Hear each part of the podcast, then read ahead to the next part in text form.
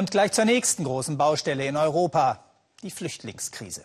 Für die EU noch gefährlicher als die Lage in Griechenland. Einige sehen die Union sogar von Spaltung bedroht.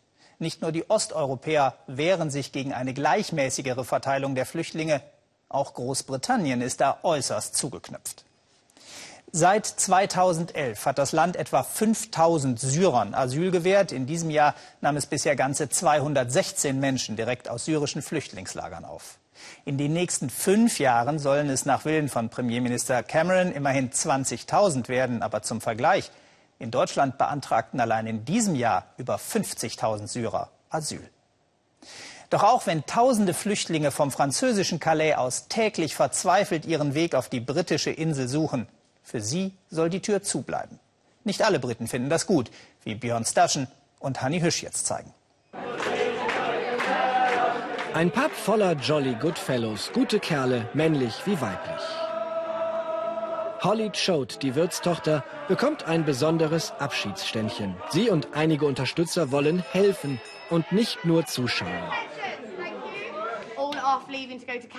Wir fahren jetzt nach Calais und bringen den Flüchtlingen dort etwas zu essen. Und wir bleiben vier Tage lang. Unter dem Fest wird Feste gepackt. Haferbrei, Müsliriegel und Linsen für ein warmes Essen. Wir halten unser Leben hier für selbstverständlich, aber direkt vor der Tür leiden die Menschen. Dagegen will Sam etwas tun, wie rund ein Dutzend Helfer, die in einer Woche umgerechnet über 15.000 Euro gesammelt haben. Angestachelt von Holly, weil ihnen ihre Regierung zu wenig tut. Die Regierung könnte viel mehr tun. Uh, Wenn das schon ein paar Leute aus einem Pub in London schaffen, dann müssten die das doch erst recht hinbekommen. Sie beschämen unser Land, Herr Premierminister, meinen Tochter wie Vater. Wenn die Regierung die Flüchtlinge nicht hierher lässt, dann fahren sie halt zu Ihnen, nach Calais, Frankreich. Endstation Sehnsucht. Heimatlos, Tausende wissen nicht, wie es weitergeht.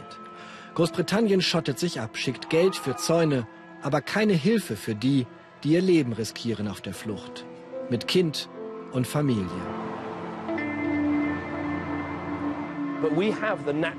Wir haben den natürlichen Vorteil, dass wir vom Meer umgeben sind. Und wir haben die Grenzkontrollen schon auf der französischen Seite verdoppelt. Das gelobte Land ist eine Insel. Illegale nennt die Regierung die, die unter Lastern hängen und ihr Leben riskieren. Sie sollen draußen bleiben. Sie hingen unter Lastern. Eine Flüchtlingsunterkunft in Manchester.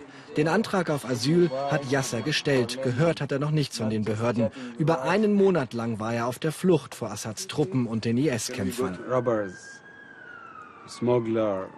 Wir sind überfallen worden. Die Schleuse, wilde Tiere, vor denen ich Angst hatte. Es war alles so gefährlich und so anstrengend.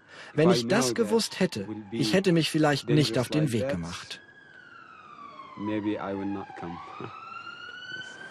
Seine Familie hat er zurückgelassen in Syrien.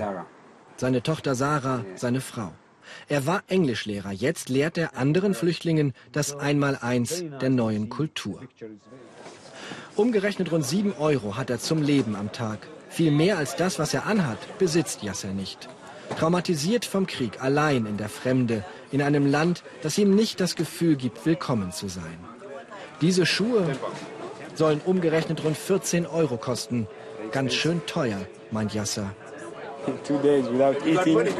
14 Euro, das bedeutet zwei Tage nichts zu essen. Er lässt die Schuhe stehen. Alltag in Großbritannien. Sichtbar viele Kulturen, Religionen, nicht nur in London. Neue Heimat für viele, weltoffen und stolz darauf. Schmelztiegel. Dieses Land kann Menschen integrieren. Nur wie viele? Am Meer weitet sich der Blick oder er schrumpft auf Inselmaß. Clacton on Sea, zu den Flüchtlingen in Calais ist es nicht weit. Sie nennen ihre Stadt Poverty on Sea, Armut am Meer. Hohe Arbeitslosigkeit, wenig Hoffnung. Die rechtspopulistische Unabhängigkeitspartei UKIP hat hier ihren einzigen Parlamentssitz ergattert. Ihre Fremdenfeindlichkeit fällt auf fruchtbaren Boden. Auch bei Frührentner Laurie Russell. Wir haben hier doch genug Armut und die Regierung gibt uns keinen Penny. Warum kriegen die Flüchtlinge Hilfe und niemand kümmert sich um uns? Daher kommen doch die Vorurteile. Vorurteile, die sie auch hier schüren. Eine UKIP-Parteiversammlung mit einem klaren Nein zur EU. Ein Referendum über den Verbleib Großbritanniens in der Europäischen Union hatte der Premierminister versprochen. Das kommt alles zur Unzeit. Cameron will ein Referendum über den Verbleib in der EU gewinnen. Aber je länger die Flüchtlingskrise dauert, je mehr das ein Thema wird, desto mehr wird die Bevölkerung eine sichere Grenze fordern und vielleicht den Austritt aus der EU. Cameron kann es niemandem recht machen. Das weiß der Premier, als er Anfang der Woche ein Flüchtlingslager im Libanon besucht. Wir wollen die Leute davon abhalten, sich auf die gefährliche Reise nach Europa zu machen. Stattdessen holen wir sie direkt aus den Lagern, geben ihnen eine Wohnung, Schulplätze und heißen sie herzlich willkommen in Großbritannien. Wie viele Flüchtlinge er ins Land holt und wen, das will Cameron selbst entscheiden. Die Rede ist von etwa 4000 im Jahr. Denen, die in London im Pub Geld sammeln, um zu helfen, ist das viel zu wenig. Denen, die die gefährliche Flucht durch Europa wagen, wie Yasser es getan hat, ist Camerons Politik keine Hilfe. Und den Briten, die um die eigene Existenz fürchten, wie in Clacton, für sie tut Cameron schon jetzt zu viel für die Flüchtlinge. Ein Premier im Dilemma und ein Land gespalten in der Flüchtlingspolitik.